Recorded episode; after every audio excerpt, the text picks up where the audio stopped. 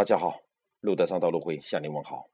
今晚一个关心我、关注我的朋友问我：“你的节目有几天是没做了？”是的，再次向大家解释道歉。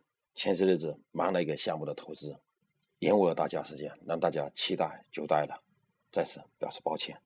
我们知道，今年对整个行业来讲，发展热点无非就两个，一个就是我们想说的移动互联网。另外一个就二级市场，所以大资产管理的时代管理。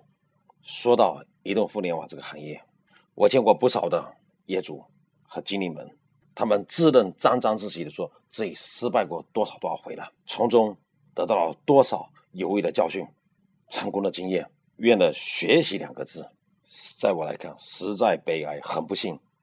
学习这两个字是实际上在我看来。是用于掩饰执行失败的官员借口，特别是移动互联行业、互联网行业。现在更多人认为，它是那些经理人无法兑现承诺的一个救命的稻草。因为啊，这些创业者处在那卷那些只许成功不许失败那个大的巨大的压力下。一旦我在失败的面前学到了哪些东西，就变得超级有说服力，甚至为他的企业增加了附加值。给他已经失败的企业贴了金，为他的职业生涯贴了金，为他的个人的信誉都贴了金。我为什么说他他这个借口呢？因为他的学习两个字是向后的学习，是后端型学习，是在经验的历史的基础上的学习，我叫做后端型学习。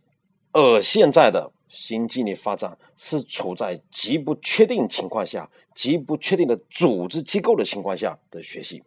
你又怎么能够获得你所有益的经验和教训呢？这重点是极不确定，任何都是极不确定，产品不确定，组织不确定。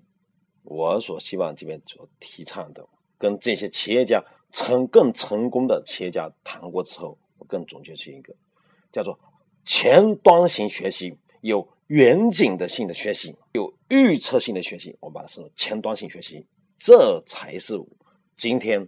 互联网行业、移动互联网行业的一个最重要的标准尺度，你是否掌握了它？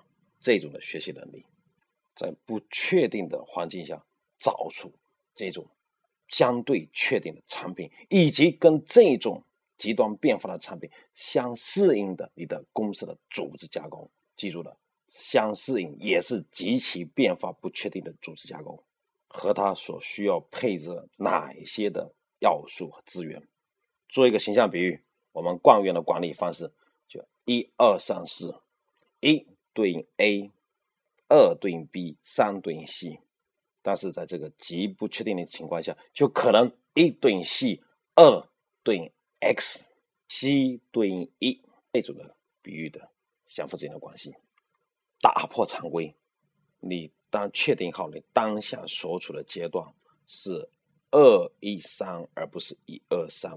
相确定需要配置入的那些资源是 C A B，而不是 A B C。这么形象的比喻，抛开现有我们今天在社会上流行的所有的一切的管理的思路跟方法，但是来自于这个方法又高于这个方法，这才能在这个极不确定环境中能够生存下来。